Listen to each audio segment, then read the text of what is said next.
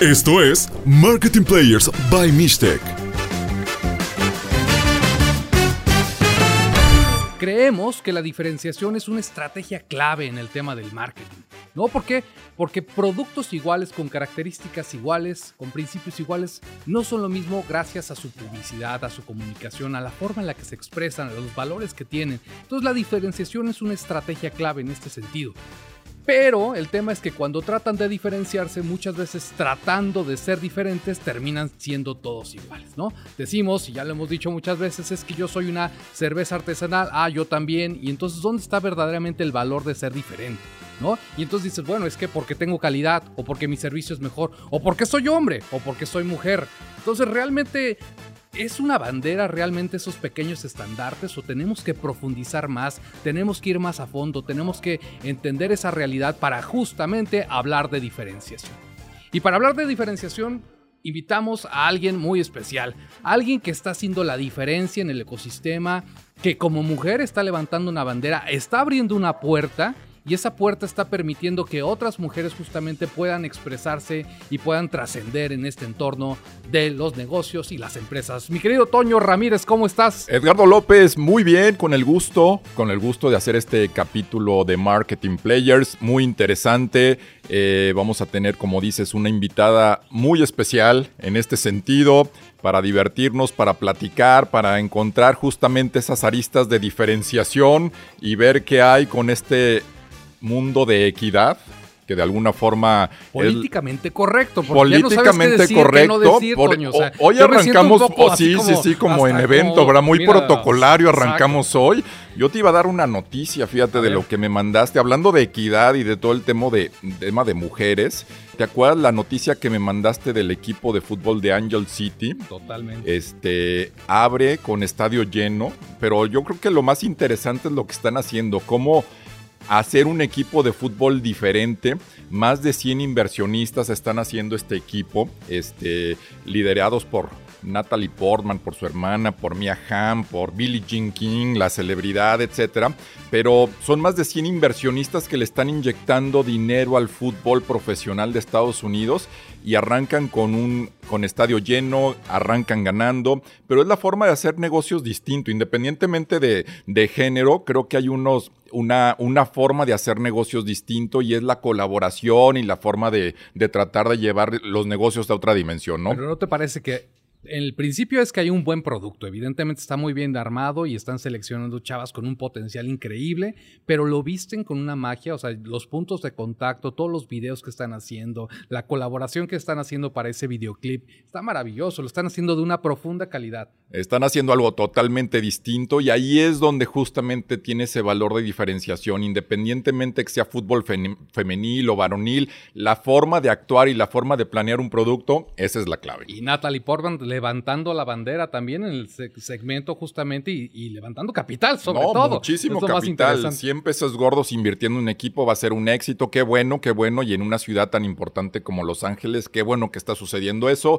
Y son buenas noticias alrededor de la inversión, alrededor del deporte, alrededor de hacer las cosas distintas. Pero no, dejes hablar a nuestra invitada, Toño. No, no, no. Era una introducción. Simplemente me acordé ahorita con tu este, arranque protocolario. Bueno, yo también termino con una noticia. Muy bien, ¿no? Volviendo al tema es un placer tener en estos micrófonos a una gran amiga, primero que nada. O sea, apasionada de la danza, del ballet, emprendedora serial, promesa de Forbes, ha estado en el tema de gaming, ha estado en el tema del sector energético, ha estado en un montonal de cosas, siempre empoderada, siempre con esa buena actitud y es un gran talento. Sofía Pérez Gasque.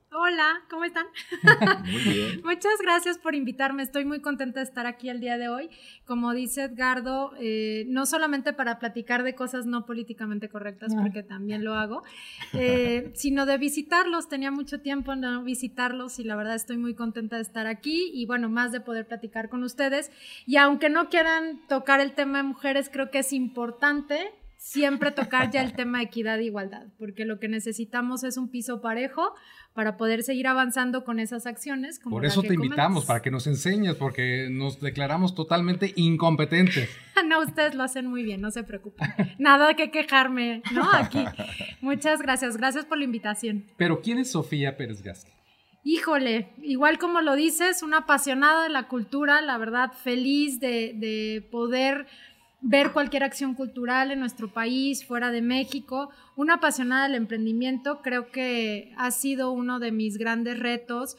No solamente emprender de cero, sino involucrarme en, empresas, ser mentora, poder también ser mentoreada por, por diferentes mujeres y hombres que admiro mucho.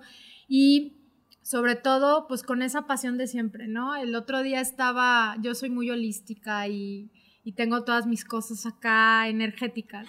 Y fui a una ceremonia y en esa ceremonia me salió una tarjetita que dice disciplina.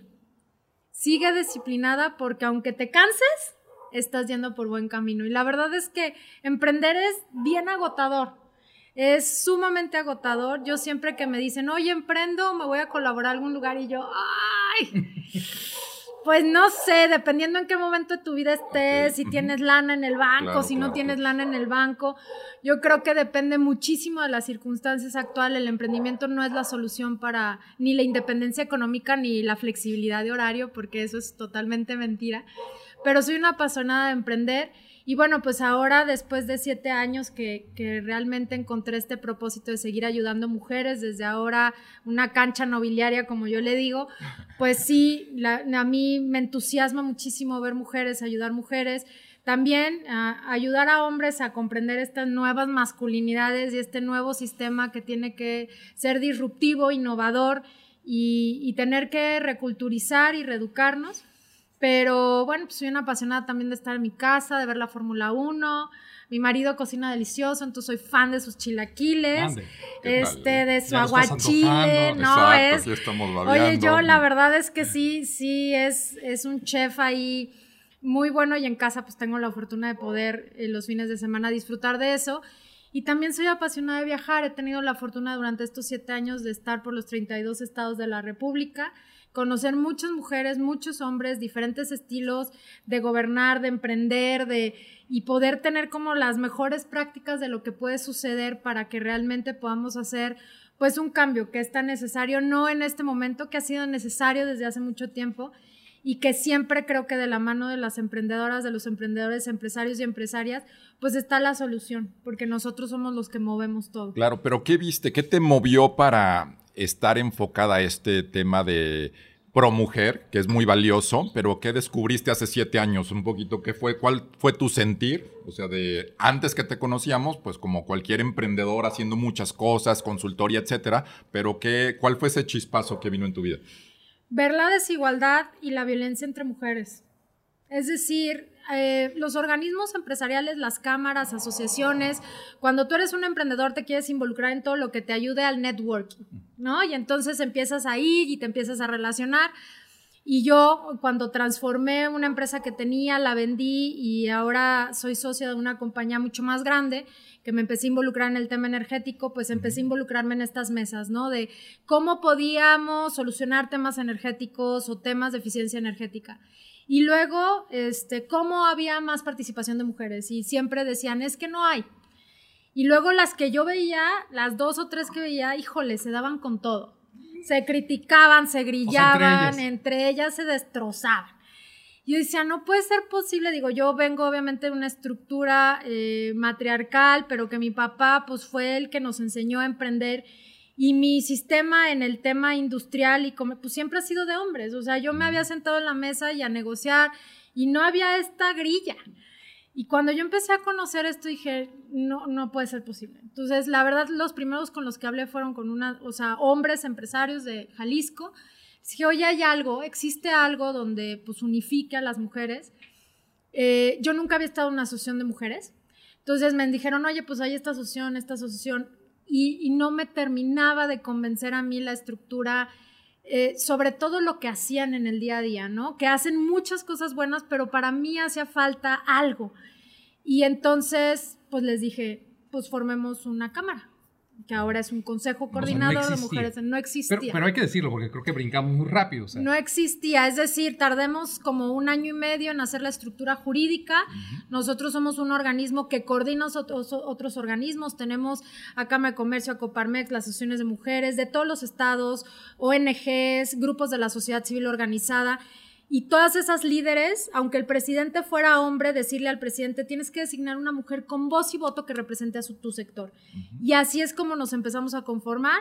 Pues empezamos aquí en Jalisco con 10 cámaras y ahora somos 18 estados, más de 274 organismos estatales y 41 nacionales, pero el objetivo era ese, uno ver a las líderes mujeres sentadas en una sola mesa sin que se grillaran, valorando y sentir que todo el trabajo que hacen está padre, pero que tenemos que hablar una sola voz, una voz en conjunto para poder hacer la diferencia y otra que no fuera un pleito entre hombres y mujeres. Es decir, no es que seas hombre o mujer, sino el que está sentado en la mesa es el que tiene la mejor competencia, las herramientas y el conocimiento, independientemente del género, pero que no se nos olvide que tiene que haber mujeres, porque obviamente luego es muy padre decir, ay, claro, invité a todos mis amigos, pero pues también en los amigos y más en el tema empresarial, pues tiene que haber mujeres sentadas porque el desarrollo económico del país no se cuece nada más los hombres.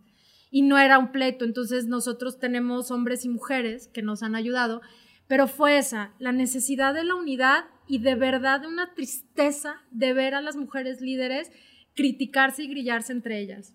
Y bueno, pues cuando lo platiqué coincidí con mucha gente y pues así es como se forma el consejo. Te traje a alguien, Toño, que ahora sí nos está dejando hablar, nos tiene calladitos. Sí, sí, sí, ya no Normalmente, sé si debemos preguntar o no. Este, invitamos a alguien y no lo dejamos hablar. Ahora fue totalmente al revés, no nos dejas hablar.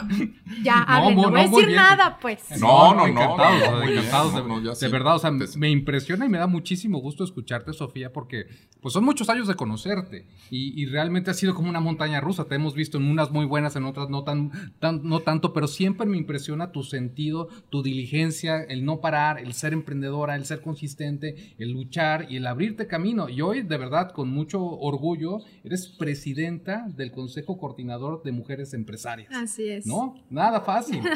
Y, ahorita escuchándote, o sea, realmente yo pensé que esto ya existía y que tú tomas o asumes esta presidencia. No, lo fundamos aquí en Jalisco. Entonces es otra vez donde el espíritu emprendedor se hace presente pues levantando la mano y diciendo, a ver, vamos a poner orden a esto que está, pues no tan organizado, ¿no? Sí.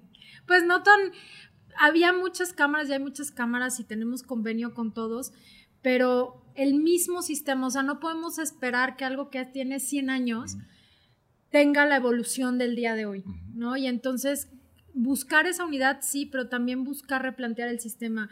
Eh, muchas de las cámaras y de las asociaciones como la ASEM, como Coparmex, representan a los jóvenes, representan a los emprendedores, pero los representan desde unos estatutos que no permiten que las mujeres puedan llegar a ser presidentas o puedan llegar a tener un liderazgo mayor. Y ese tipo de cosas hay que replantearlo porque no es culpa de nadie, el mismo sistema así se dio y entonces hay que reconfigurar. Y si no lo hacemos, pues entonces nos estamos quedando obviamente con los jóvenes que nos están pasando. Yo, o sea, ahorita nosotros tenemos una comisión que se llama Inspira en el Consejo, que son todas las jóvenes mujeres les digo, o sea, si yo soy acelerada, hiperactiva y todo, bueno, me dan tres vueltas y les digo, espérenme tantito porque todavía no comprendo todo lo que traen en el cerebro y eso para mí es un gran reto todos los días. Pero, pero, en este sentido es por estatutos lo que estás mencionando, o sea, si estaba establecido o por la falta de participación como tal, o sea, eran foros abiertos, ¿no? Y si eran empresarias podían pertenecer a eso, pero no podían dirigir de alguna, porque estaba reglamentado así. Mira, eh, en las estructuras empresariales normalmente quienes dirigían, y eh, acabo de estar, por ejemplo, en Chihuahua la semana pasada, y las ocho familias más grandes de Chihuahua que mueven el Estado, pues son ocho hombres. Y no por una estructura que diga no puede haber mujeres, pero en el mismo sistema estaba el casino, el club de industriales en México, apenas vas a desayunar y ves dos hombres y las salas de juntas solamente pueden entrar hombres, no mujeres. O sea, y esto por el mismo estatuto que, que estaba. Ahora, no quiere decir que diga no se aceptan mujeres, pero por ejemplo, quienes toman la decisión son expresidentes, 65 hombres. Hay que cambiar el estatuto de decir y puede haber, por, tiene que haber al menos 30% de mujeres invitadas por competencia, meritocracia, por su respaldo, por su ética. Sí, que tengas grandes mujeres ahí, pero que permitas la apertura para que las decisiones de estos organismos las puedan también tomar las mujeres, ¿no? Entonces hay que replantear eso para dar esta apertura y aunque suene muy mal, porque yo estoy totalmente en desacuerdo del tema de la paridad, es decir, como reglamentación, se necesita, porque si tú no ves mujeres, no vas. O sea, las mujeres emprendedoras dicen, no, pues ¿para qué me meto a la cama de la construcción si yo veo ahí puros hombres? Entonces lo que hace el consejo es decirle, sí, ven, yo te acompaño, vamos, porque el consejo va a desaparecer y ese es el motivo, desaparecer cuando un chorro de mujeres estén en esas cámaras, en esas asociaciones, pero tomando las decisiones, no solamente porque debe de haber mujeres, porque hay mujeres bien fregonas que yo he conocido alrededor de México que no pueden tener esta voz porque no estaba permitido. Y no es que hoy no se permita, sino que ya la estructura no lo permite. Pero yo no sé entender un poco ahí el tema, porque este sentido, y voy a quitar género, pero creo que es confuso cuando hablamos de comercio, empresas, industriales, y son las diferentes cámaras, ¿no? Y entonces de repente tienes va a una reunión de empresarios y pues resulta que ser que son más comerciantes que otra cosa. O sea, realmente ese sentido, o sea, todo comerciante debería aspirar a ser un empresario, a comportarse como un empresario. No, pero todo mundo sí debería de ser formal. El tema de México es que la informalidad es muy grande. O sea, mayoritariamente en las mujeres. Del 95% de las microempresas en México, el 65% son lideradas por mujeres y de ese 65, el 90% son informales. Y son microempresas. Entonces, ¿qué es lo que pasa? Para entrar a una cámara tú tienes que estar formal, registrarte en el SAT, tener empleados en el IMSS, hacer todo esto. Claro, tú puedes decir, oye, yo soy comerciante, yo muevo esto, pero que lo muevas de manera formal, no por la persona, por sus colaboradores, por la competitividad de nuestro país. Entonces, lo que buscamos, por supuesto, las cámaras, nosotros sí tenemos un área donde formalizamos a las mujeres para luego poderlas este, incluir en algunos organismos, pero el objetivo es conocer en dónde estoy. No todas te sirven para lo que tú quieras, no todas son el networking adecuado pero sí todas te dan algo. Nosotros lanzamos una encuesta porque obviamente a partir de todo esto y como buena empresaria, cuando empezamos no había indicadores económicos de mujeres. O sea, no estaba segregado en el INEGI, en el IMSS no te separan si es empleado mujer o hombre, o sea, te dan todo completo, así dan los indicadores estatales. Entonces hicimos una encuesta a nivel nacional con el Instituto Mexicano de la Competitividad y nos dimos cuenta que las mujeres que participaban activamente en cualquier asociación o cámara de su sector facturaban 58% más que las que no. Entonces, la actividad y la participación activa de las mujeres y los hombres dentro de estos organismos sí genera un reditorio y no mañana vas a vender, pero te genera conocimiento, capacitación, apoyo, herramientas, espacios. Entonces, todo ese tipo de cosas creo que nos dan las herramientas, porque yo siempre digo que yo soy mentora, porque si a mí alguien me hubiera mentoreado cuando empecé hace 21 años, me hubiera dado menos madrazos de los que me di.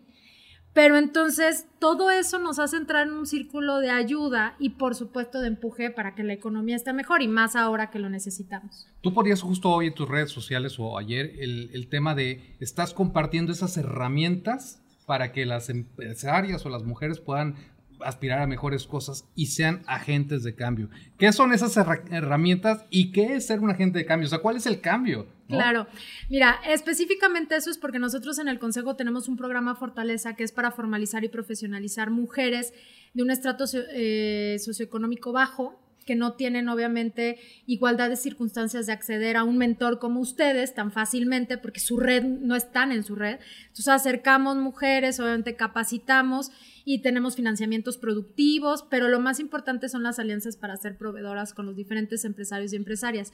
Y lo que yo siempre digo y desde el inicio lo decía es, toda persona es un agente de cambio porque no nada más debemos incidir en lo que nos toca aquí en tu casa, sino si todas las empresas hiciéramos nuestro granito de arena y en la comunidad donde estoy, no importa que sea todo el estado, en la colonia donde estoy, tú ayudas a plantar árboles, a que esté limpio, a que tus colaboradores tengan un estudio eh, de universidad, de posgrado, o sea, que nuestro entorno sea, estamos generando un cambio en esa persona, porque lo que no puede pasar, que pasa hoy en México, es que alguien nace pobre y sabe que se va a morir pobre. Entonces, nuestro programa Fortaleza es la movilización económica, decirle a la mujer, estás, naciste aquí, te estamos dando las herramientas, pero adivina qué, vente acá y llevamos empresarias también a tu colonia y vente también para acá para que conozcas diferentes contextos y sepas y creas que puedes llegar más allá de donde naciste. Y eso es parte de generar un cambio. Y no solamente estas mujeres, todas las mujeres y los hombres debemos de hacer ese cambio dentro de lo que nos toca a nosotros. No te digo que des los millones todos los días, pero de verdad si viste que tiraron una colilla y eso contamina, pues vas, la recoges y la metes en el bote de basura eso es generar un Pequeñas acciones. Exactamente. Pequeñas acciones. Oye, Sofía, a ver, ¿es válido crear una marca mujer, impulsar una marca mujer? Mira, yo, yo soy el resultado de muchas cosas, pero entre una de ellas, yo soy una persona, bueno, y ustedes me conocen, yo soy rockera, metalera, me encanta andar en mis Converse. Cada vez que voy a un estado, la verdad ahorita divino, tengo Converse con intervención de artesanas de cada uno de los estados, me gusta andar en jeans, este, fui a un concierto de rock el domingo, a mí me gusta todo eso. Pero cuando estás en un título nobiliario como el que ahora estoy, hay ciertas cosas que se esperan. Y no porque tengas que hacerlo, sino porque es un protocolo que eso también da una institucionalidad. Entonces, lo que yo aprendí y una mujer que admiro mucho, que me lleva hoy mi protocolo de imágenes, no pierdas tu esencia, no pierdas tu esencia de, de traer tus playeras con nombres y todo, pero sí se espera que si llegas a un panel no llegues en jeans rotos y tus Converse. ¿no? Y entonces es ir generando una imagen y una marca sin perder tu esencia, que es lo que yo he aprendido, porque yo no pudiera ser lo que soy sin todo lo que tengo adentro pero sí también saber en dónde estás, ¿no? Yo lo, yo lo decía, el jueves estuve en Quintana Roo y en un evento para estas 72 mujeres que se graduaron y estuvo padrísimo y estaban gente de títulos nobiliarios, presidentes municipales, el fiscal y todo, y todo el mundo habló hermoso. Pero cuando yo me subí, dije un par de groserías y les hablé a las mujeres porque son mujeres que no están acostumbradas a que tú también les hables de, bueno, y entonces el desarrollo económico, el 85% del Estado.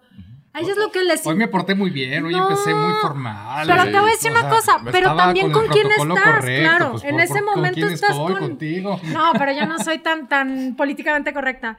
Pero con esas mujeres que necesitan saber que una vez uno pasó por eso, por el querer emprender y por fregarle y por llevar eh, pues la comida a la casa y toparte con pared y saber que puedes salir adelante. Y se los tienes que decir así, porque los números y las estadísticas no les llegan, les llegan lo que está en el corazón. y para mí eso es crear una marca y para sobre todo crear sobre un tema de mujeres sí, sin dejar la esencia, porque yo mucho tiempo perdí mi esencia femenina por este tema de los negocios y me masculinicé mucho y cuando volví a encontrar ese centro dije, pues nunca lo debí de haber perdido, pero bueno, pues así es y así nos tocó. Pero ¿hasta dónde se está convirtiendo esto? Bueno, son dos preguntas. Uno, que sea una moda pro mujer, que todo pinta que sea porque es mujer, hay que apoyar, etcétera. Una, y hasta dónde se está cruzando esa línea delgada de en contra de los hombres.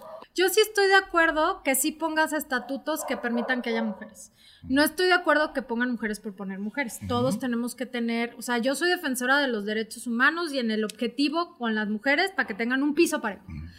No estoy de acuerdo que pongan mujeres nada más por ser mujeres si no tienen el currículum para estar en ese puesto o estar como CEOs.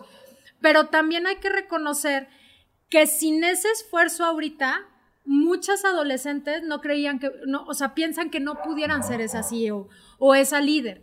Entonces, obviamente ahora hay que balancear, ¿no? La ONU habla de un péndulo y este péndulo, por supuesto, que estaba hablando del tema del feminismo y ahora se está yendo en que los hombres hasta rechazan, ¿no? Muchas de las ideologías, yo he estado, hay un gran grupo financiero, un banco aquí en México que quiere replantear porque hay una brecha salarial dentro de este banco del 35%, se voy a inyectar capital para que las mujeres puedan tener el mismo sueldo. Ah, bueno, pues ahora saltaron los hombres, ¿cómo por qué? Si yo tengo 40 años en el banco y ella 25, porque en los bancos se llevaba mucho con bonos y estas cosas.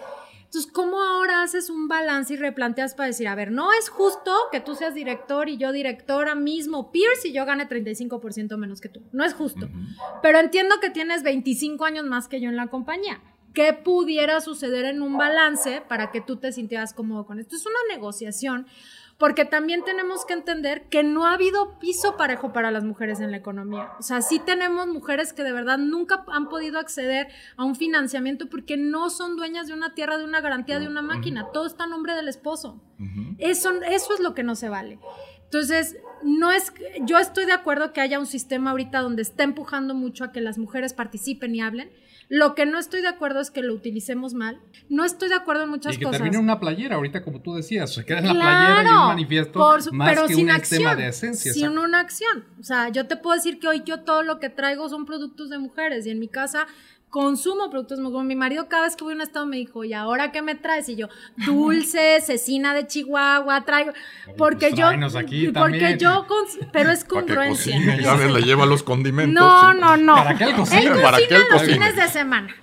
Lo demás uno también tiene que entrarle porque es un balance de pareja. Pero eh, el tema de ser pro mujer no significa estar en contra de los hombres. Sí hay un péndulo que se está moviendo muy gacho, pero lo que tenemos que entender también nosotras es que no podemos caminar en un sentido de equidad y de igualdad sin los hombres.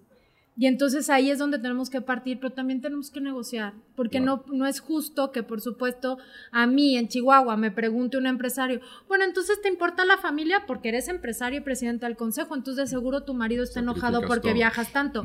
¿A qué hombre le preguntan eso? Nunca jamás. Entonces yo llego y claro, mi marido, su empresa es 100% digital y podemos viajar a donde queramos, acompañarnos. Y es un gran equipo. No tiene nada que ver. Nunca jamás a él le han preguntado, oye, ¿y se enoja tu mujer porque viajas tanto? ¿En qué? O sea, eso es lo que no debe pasar. Pero ahí sí tenemos que poner un statement y decir, no puede pasar y ser muy claros sin irnos al extremo. Pero, pero ¿cuál sería el siguiente paso en el sentido de, no de moda, y, sino de noticia, de destacar las empresas que realmente tienen ese balance y no irnos hombre o mujer, sino realmente por qué nos hacemos protagónicas las empresas que lo están haciendo bien con ese balance, en lugar de tirarnos a los extremos y que se genere toda esta polémica, o eres hombre o eres mujer y estamos uno en contra del otro. Te voy a decir que creo que independientemente del género, México está hecho mucho para la polarización.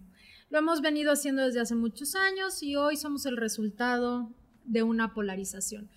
Hay pocas empresas que quieren com- compartir sus best practices. Nosotros tenemos un grupo de altas ejecutivas importantes y me decía la gestión de la que está encargada de la gestión de talento de Cemex, me decía Dani, oye, ¿por qué no hacemos best practices de todas las empresas que estamos, no?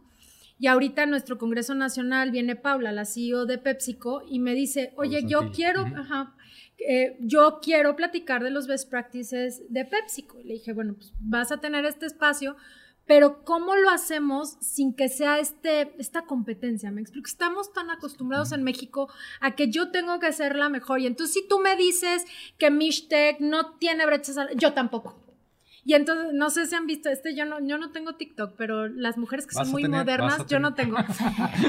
Que dicen que hay un cuate que dice, "Mm, yo tengo más o algo así, no sé si lo ubican, que dice, le dices algo y dice, "Mm, eso no es nada, yo tengo tantos empleados, yo, así parece el empresariado mexicano, en vez de sentarse y decir, Ay, sí hay empresarios. Yo tengo la fortuna de conocer grandes empresas y líderes como el CEO de Tajín, Horacio. Es una persona que comparte sus buenas prácticas. Es una persona que está... y eso es lo que necesitamos. Pero eso es lo que no pasa en México. Entonces tenemos que bajar las barreras y entonces si nos podemos sentar cinco y yo te digo que está funcionando. Nosotros hacemos una vez al mes una sesión con todos los equipos, todas las mujeres que tienen liderazgo dentro del consejo en los 18 capítulos para competir, para compartir buenas prácticas. ¿Qué estoy haciendo en mi estado desde los programas del consejo que me está funcionando a mí? Para que si a ti te puede servir lo que yo ajusté, modifiqué o cómo estoy impactando mujeres, eso es lo que tenemos que hacer. Pero hablando de marketing y diferenciación, Toño, pues es muy interesante. Cuando los players construyen una marca, tienen que ver esa esencia, ¿no? Lo que nos está compartiendo Sofía es, no puedes partir de una moda, no puedes partir nada más de una apariencia, sino realmente tener el fundamento correcto de qué eres como marca, como producto, como, como empresa. No tratar de incorporarte o ponerte sacos por mera moda, sino realmente tener muy, mucho esa empatía, ese conocimiento, este sentido estratégico de dónde quieres dirigir la marca. Y en ese sentido se construye una marca. Y totalmente, ahí es donde justamente está el valor de esto, cómo entender realmente, inclusive las capacidades y los talentos de cada uno para capitalizarlos y llevarlos a la realidad, o independientemente de género, que ahí es donde... No es por un tema de No, bandera. no, no, exactamente, que ahí es donde hay mucho desgaste. Voy a hacer algo de mujer para mujeres porque se necesita. No, es realmente tu talento, tu capacidad y lo que quieres hacer va en función de ello, qué bueno acércate a la gente más preparada que te va a ayudar a eso. No importa si es mentor o mentora, ¿no? Pero creo que ahí es donde está la variable importante de Sofía Pérez Gasque es una marca. Estás construyendo una marca. Sí. O sea, realmente este concepto de marca personal lo vemos. Y la verdad es que también te voy a decir una cosa, no solamente la imagen, sino todo lo que tienes que trabajar atrás. O sea, digo, tanto la imagen del consejo que tiene que trascenderme, como mi marca personal es qué haces tú atrás que da la congruencia a lo que ve la gente, porque una ahora ya con redes sociales y todas estas cosas tan modernas que la verdad a veces que yo no entiendo. Pero tú vendías pues, tecnología. Sí, pues sí, pero así, o sea, yo a corporativos. Yo luego luego luego me, me fui el tema siempre ha sido para mí como, como que todo lo que yo digo, pues obviamente pasa en mi día a día. Yo no puedo hablar de ayudar mujeres y voltearme y criticar a alguien. O yo no puedo hablar de economía local y todo lo que esté en mi casa, pues no funciona así. Y eso es algo que ha pasado desde siempre. Sin embargo, ahora lo pones, lo expresas, le pones una forma, le pones un color y entonces, pero si no hay congruencia, se caen así las marcas. Exacto. Por eso me gusta materializarlo y ponerlo en un territorio personal. Porque cuando hablamos de una taza o una computadora, pues es intangible, no deja de ser intangible. Cuando lo llevas a un terreno de persona y dices, esa congruencia entre tu decir y hacer, entre lo que prometes y lo cumples, eso le da consistencia a una marca. Si lo llevas en el terreno personal, al, al terreno de un producto o un servicio, pues es la misma realidad. Tienes que ser congruente con la oferta que estás dando. Yo, quisiera cerrar con esto, con una recomendación un, consejo práctico para que los emprendedores puedan poner en práctica. Y no le, quito género para no meterme en problema, pero ¿qué podían poner en práctica en ese sentido de una mujer emprendedora, empresaria, echada para adelante? ¿Qué puedes dar? Yo les diría dos cosas. Uno, la lana no es lo es todo. O sea, que no se frenen por cuestiones de lana, siempre va a haber manera de que puedas avanzar aunque no haya dinero. Y el segundo es si tengan un mentor, una mentora. Yo cuando empecé y cuando decidí hacer lo que hago el día de hoy, tuve la de verdad fortuna de tener a una gran empresaria como mentora y me enseñó no solamente el tema empresarial, sino también cómo ser una mujer desde el tema empresarial y esto desde mi caso. Pero hombres, mujeres, yo he tomado terapia todo, he tenido coaching de todo, he, todo, tomo todo. Y creo que los emprendedores lo tenemos que hacer porque nos sentimos solos muchas veces cuando no tenemos un consejo, cuando no creemos que somos una empresa grandotota y, y no tenemos un consejo consultivo, un gobierno corporativo. Es mentores y no todo es lana. Híjole, pues marca personal, diferenciación, congruencia, gratitud. No, bueno, muchísimas gracias, Sofía. Una frase matona con la que quieras cerrar. El poder está en la mente. Vámonos. Vámonos. Hasta la próxima. Chao.